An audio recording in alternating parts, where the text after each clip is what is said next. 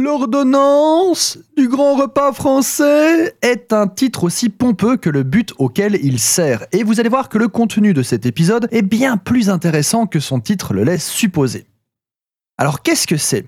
On peut se souvenir du film Les Visiteurs où Godefroy, affamé, commence à énoncer toute une liste de plats. Où sont les poulardes, les veaux, les rôtis, les saucisses, où sont les fèves, les pâtés de cerf, etc.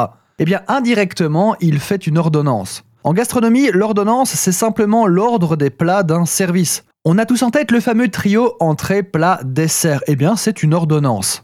Entrée froide, potage, entrée chaude, plat, fromage, fruits, dessert en est une autre. A priori, ce n'est qu'un mot, ce n'est que de la nomenclature, mais pas vraiment, car l'ordonnance du grand repas français, et c'est là qu'on en arrive au cœur de notre sujet, est donc la suite de plats tels qu'on le faisait au 19e siècle, quand la cuisine française était le phare qui éclairait tout le monde gastronomique de l'époque.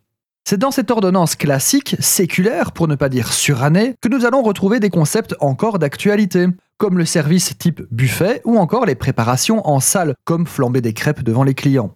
Dans son ouvrage Le livre de cuisine, écrit en 1867, Jules Gouffet nous décrit une ordonnance d'un menu à 24 couverts, mais c'est un record. La base étant de 9 à 12, ce qui n'est déjà pas triste en soi.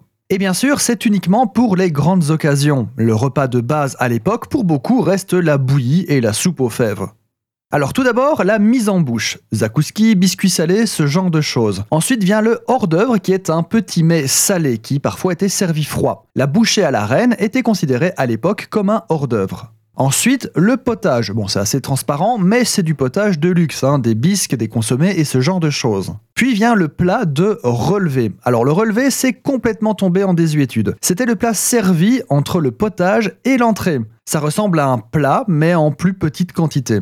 En 4 arrive seulement l'entrée. Typiquement sera servi un chaud-froid. Il s'agit d'une fricassée de viande ou de volaille froide, nappée d'une sauce gélatineuse à la viande. Puis enfin arrive le ro, qui est une vieille façon de parler du plat de résistance. Le mot a la même racine que le mot rôti. C'est là qu'on aurait pu servir les cygnes bien poivrés de Godefroy, par exemple. En sixième position, les entremets. En fait, ce sont simplement des légumes d'accompagnement qui seront servis chauds ou froids. Et enfin, la section dessert, qui voit passer dans cette suite fromage, pâtisserie, fruits, entremets sucrés et miniardises. À l'époque, tout n'était pas servi sur assiette ou en buffet comme maintenant et tout n'était pas servi dans l'ordre l'un puis l'autre. Les entremets étaient servis en même temps que les rots, par exemple, c'est logique. Les services étaient dits soit à la russe, soit à la française, quand ce n'était pas des variations, mais ça c'est une autre histoire.